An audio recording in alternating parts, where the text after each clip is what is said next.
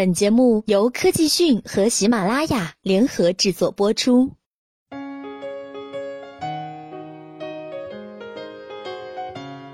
三星 Note 7手机爆炸之后，三星工厂召回了全球二百五十万台三星手机，但是并未召回国行版 Note 7，这引起了众多消费者的不满，怀疑三星手机对中国区别对待。对此，三星手机表示并非区别对待，对中国消费者感到抱歉。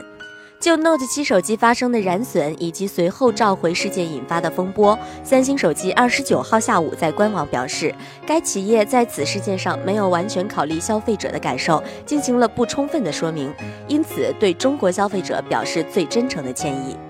该企业同时强调，三星在召回问题上并未对中国市场实施双重标准。三星在中国所正式推出的 Note 7的电池，从一开始就是符合安全质量标准的，并且对于美韩市场所召回的手机，三星正式使用和中国国行 Note 7同款的电池予以替换。目前，包括十五万中国消费者在内，全球有一百万消费者都在使用采用了中国国行版电池的 Note 7产品。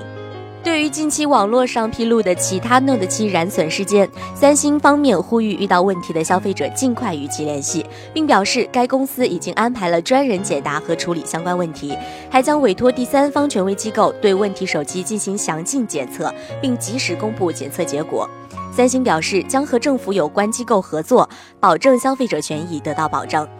中国是三星最大的海外投资国。三星在中国不仅投资了高端装备工厂，还投资了研究所、设计中心、产品企划、生产销售、售后服务，制造出更符合中国市场的产品。三星表示，三星尊重中国消费者，并希望努力赢得中国消费者的信赖。近期发生的国航 Note 7事件，由于我们没有对产品安全性进行细致的说明，给大家带来的不解，我们向广大消费者表示真诚的歉意。好了，更多资讯请关注科技讯。